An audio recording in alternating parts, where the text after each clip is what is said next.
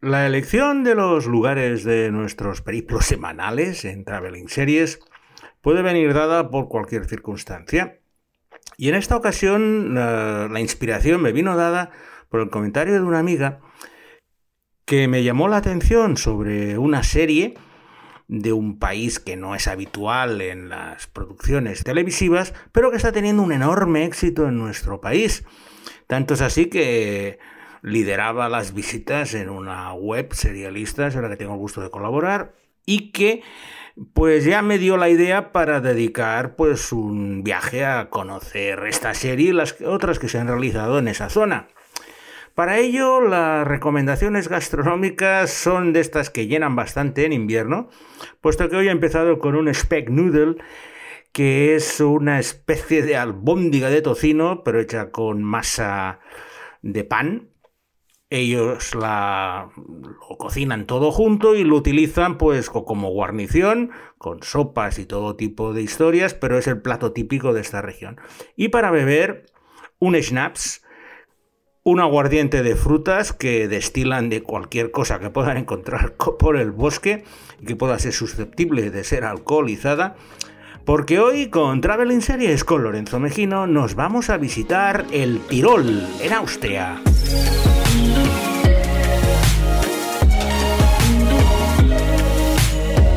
El Tirol es una región que se encuentra situada en el centro del arco alpino y que se extiende de hecho entre dos países, la parte norte que pertenece a Austria y la parte sur que pertenece a Italia. Nosotros vamos a dedicar el programa de hoy únicamente a la parte austríaca e incluyendo una región que se llama Vorarlberg, que es la que se encuentra más al oeste de Austria. Las dos regiones eh, comprenden lo que serían los Alpes austríacos y me permite hacer, pues vamos a hacer un recorrido desde el extremo oeste de Austria hasta el límite con la región de Salzburgo o Carintia, que serían las donde finalizan los Alpes austríacos en esa región. El Tirol es una región muy montañosa. Vive principalmente del turismo, del esquí en invierno y del senderismo en verano, esas montañas nevadas llenas de estaciones de esquí y esos senderos eh, que recorren los valles y te permiten subir a las montañas son dos de los enormes atractivos turísticos, junto con algunas imágenes que seguro que tenemos todos en la cabeza que iremos desgranando a lo largo de este programa. Nuestro viaje de hoy va a empezar precisamente en la frontera occidental, donde está la región del Vorarlberg que he comentado antes, está separada del Tirol por una montaña.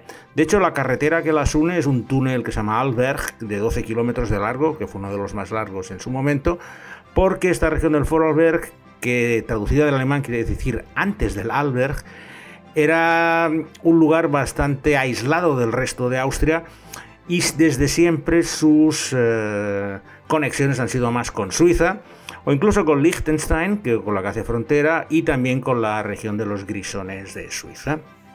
En esta región de Vorarlberg destaca sobre todo la ciudad de Bregenz, que se encuentra a orillas del, lado, del lago Constanza, haciendo frontera con Alemania y que desde el punto de vista de los series nos interesa porque es el lugar donde se produce la primera de las series de nuestra selección de hoy y se trata de Murder by the Lake, asesinato en el lago. Unterstützen. So viel Bier kann ich gar nicht trinken. Ich mein's ernst, Oberländer.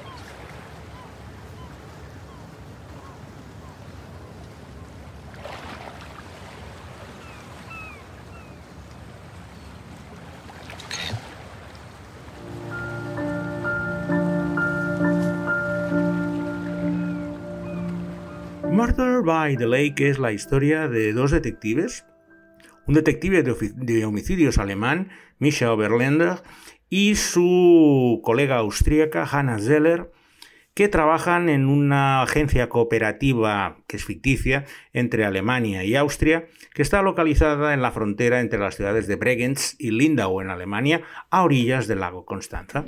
Su trabajo es resolver eh, asesinatos que tienen lugar con pistas y pruebas a ambos lados del lago, en ambos países.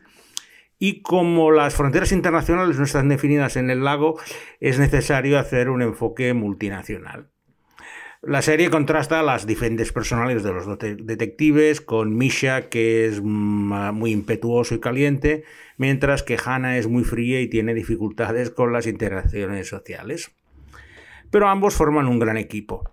A ver, la serie se creó en 2014. Seguramente con esta descripción os habrá traído reminiscencias de, de Bron, por decirlo de alguna manera, con esta colaboración transnacional de los policías y básicamente es lo que los alemanes y austríacos llaman un crimi, que es el género de ellos, donde realizan unas investigaciones muy cartesianas de esos asesinatos y con las vidas de los dos policías pues implicadas poco a poco en las historias. De hecho, son como una serie de películas, es tipo como Tator, pero ya llevan realizadas desde 2014 10 a un ritmo de una o dos por año y siempre van encontrando excusas para encontrar cadáveres por las inmediaciones del lago Constanza. No es ni buena ni mala, es lo que os he comentado. Es un crimen y la gente que quiere un misterio mm, cartesiano donde las pistas se van descubriendo poco a poco. Eso sí, como está rodado en Bregenz y en el lago Constanza, los paisajes son preciosos, que es el principal aliciente para ver Murder by the Lake, que no me extrañaría que llegara a alguna de estas sobremesas dominicales a Antena 3 para que podáis disfrutar de esa siesta tan ganada del fin de semana. He cruzado varias veces la región, puesto que estuve trabajando en Viena un cierto tiempo y iba en tren desde Barcelona, por lo cual atravesaba Suiza y cruzaba todo, todo el Tirol y todo el Vorarlberg y iba haciendo paradas pues cada vez que iba para ir descubriendo los rincones. Tras cruzar el túnel del Alberg, eh, lo primero que me encontraba iba a visitar era la ciudad de Goethe, puesto que construyeron una obra de ingeniería realmente espectacular que por supuesto en cuanto la estrenaron no pude evitar ir a verla, y es la denominada Highline 179, que es el mayor puente en suspensión del mundo, con 410 metros de largo y una altura de 120 metros de altura, que une por los aires los dos monumentos más importantes de Goethe, como es el conjunto del castillo de Ehrenberg con los restos de la fortaleza romana Claudia. Mm, el paso es realmente muy espectacular, puesto que, claro, vas 100 metros sobre el suelo con un, con un pavimento translúcido casi de, de vidrio, por lo cual la sensación de ir cruzando es como una especie de puente tibetano, pero con no hecho con cuerdas, sino con, las mejores formas de ingeniería posibles. Y es una de las principales atracciones de esta región más eh, al oeste del Tirol, una vez pasado el túnel del Alberg. Cuando hablamos del Tirol, seguramente lo primero que os vendrá a la cabeza es el canto a la tirolesa, el llamado Jodel, que es una forma de expresión que desde siempre han tenido tanto en estos valles como en los suizos y que curiosamente es un canto onomatopeico, puesto que lo único que hacen son gorgoritos con la garganta.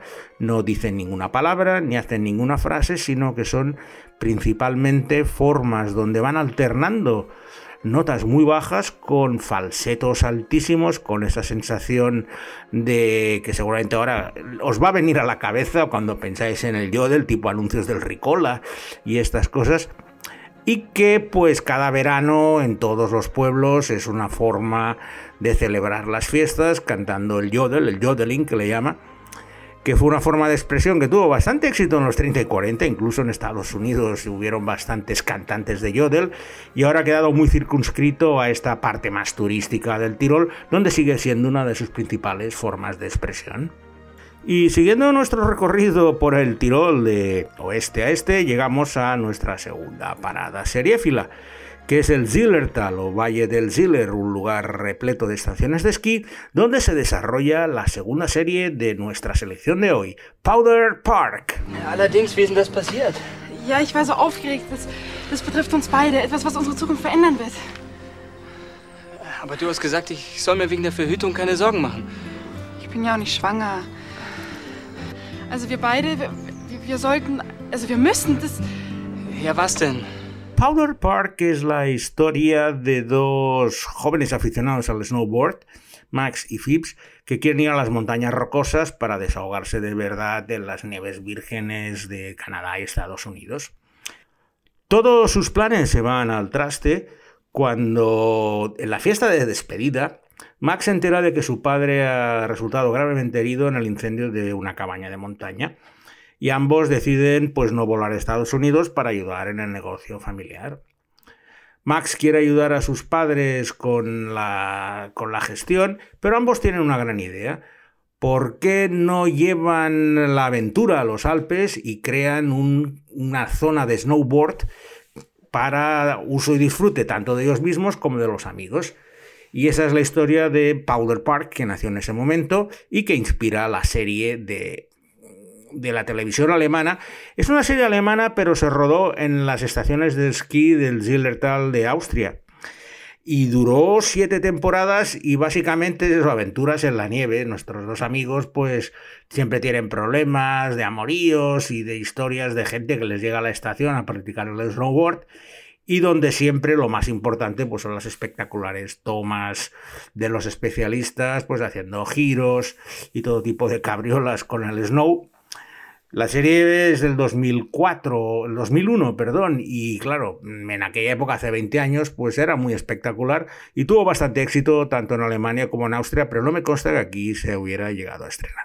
La ciudad más importante del Tirol es Innsbruck, un paraíso de los deportes de invierno que fue sede de los Juegos Olímpicos en 1976 y donde tiene pues bastantes lugares para visitar, empezando por el casco antiguo pues el típico reguero de callejuelas desde la Edad Media que se encuentran allí, pero la imagen que siempre me impacta cuando llego a Innsbruck es precisamente ver el trampolín olímpico que se observa perfectamente desde todos los lugares de la ciudad en la ladera norte de la montaña y que es una de las vistas más impresionantes deportivas que, que conozco.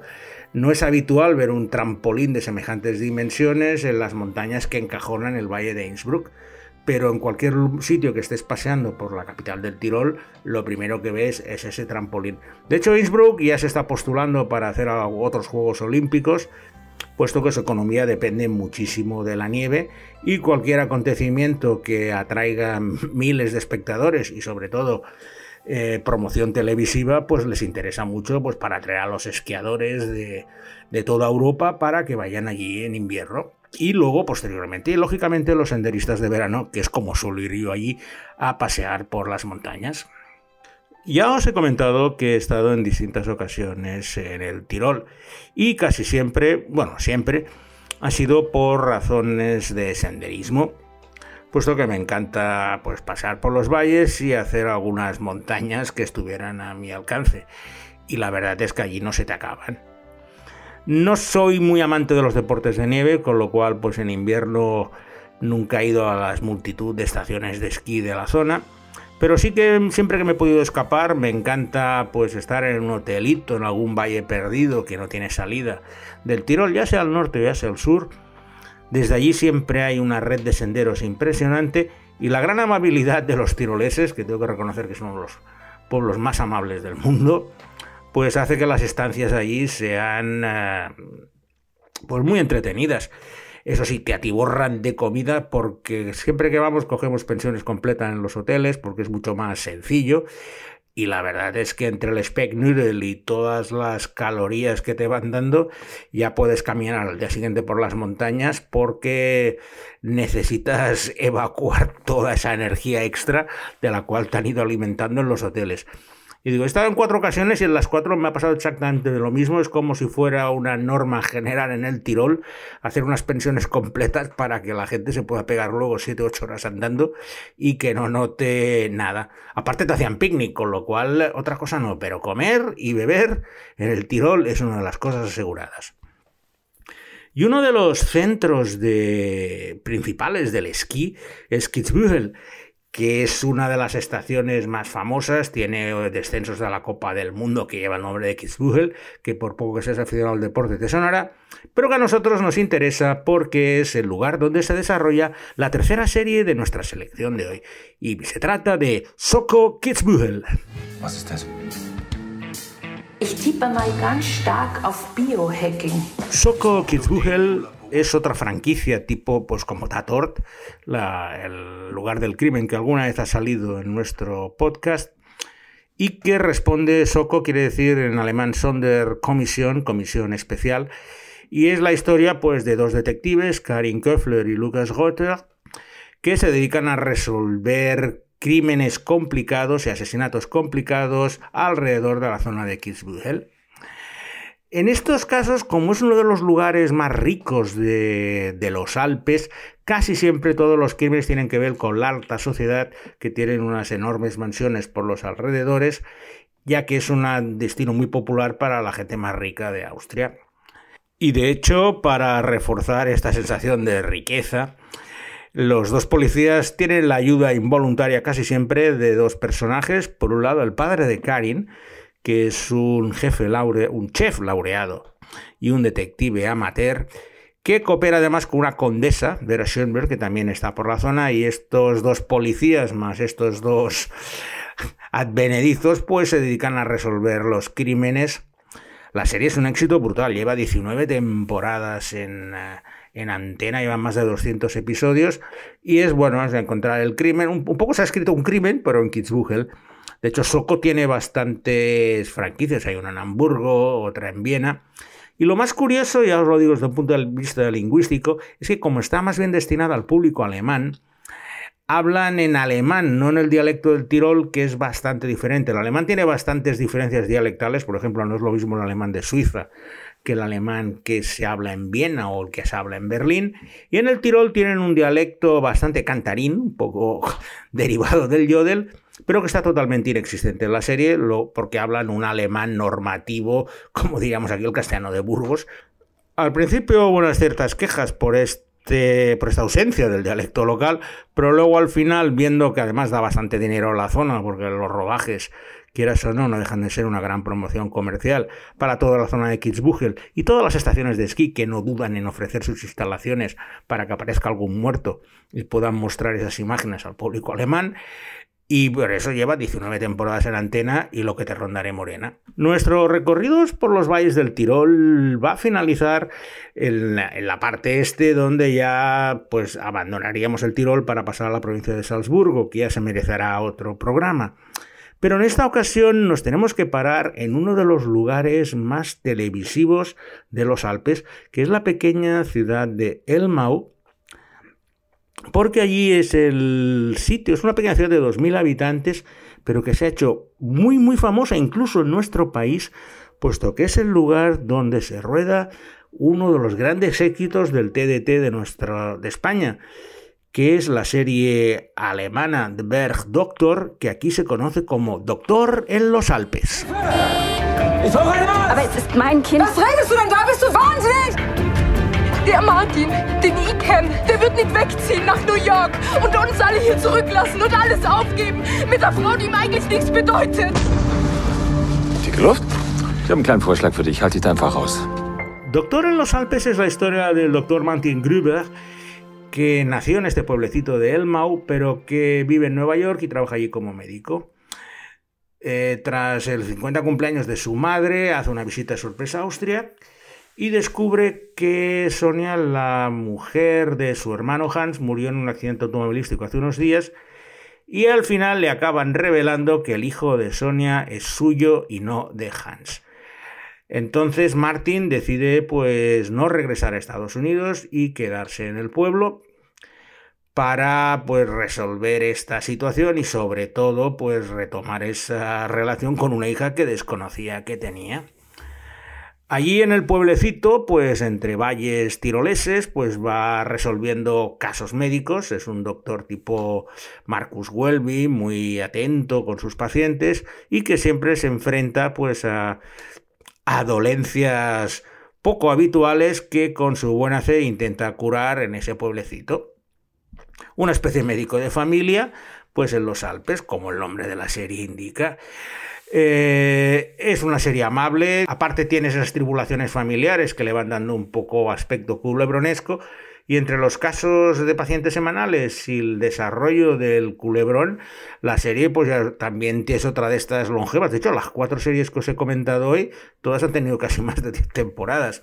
En este caso llevan 12 y ya os he comentado al principio que en la web de serialistas es la serie más comentada y más vista, lo cual quiere decir que tiene un gran número de seguidores aunque al no ser eh, de estas que les gustan a los críticos en las redes sociales, pues seguramente no habrás escuchado mucho de ella, pero seguramente sí que la habrás visto pues trapeando por la TDT, porque al final te permite pasar una, una, velada distraída, que es lo que mucha gente estáis buscando, y no tenemos que ponernos muy espléndidos para seleccionar las historias.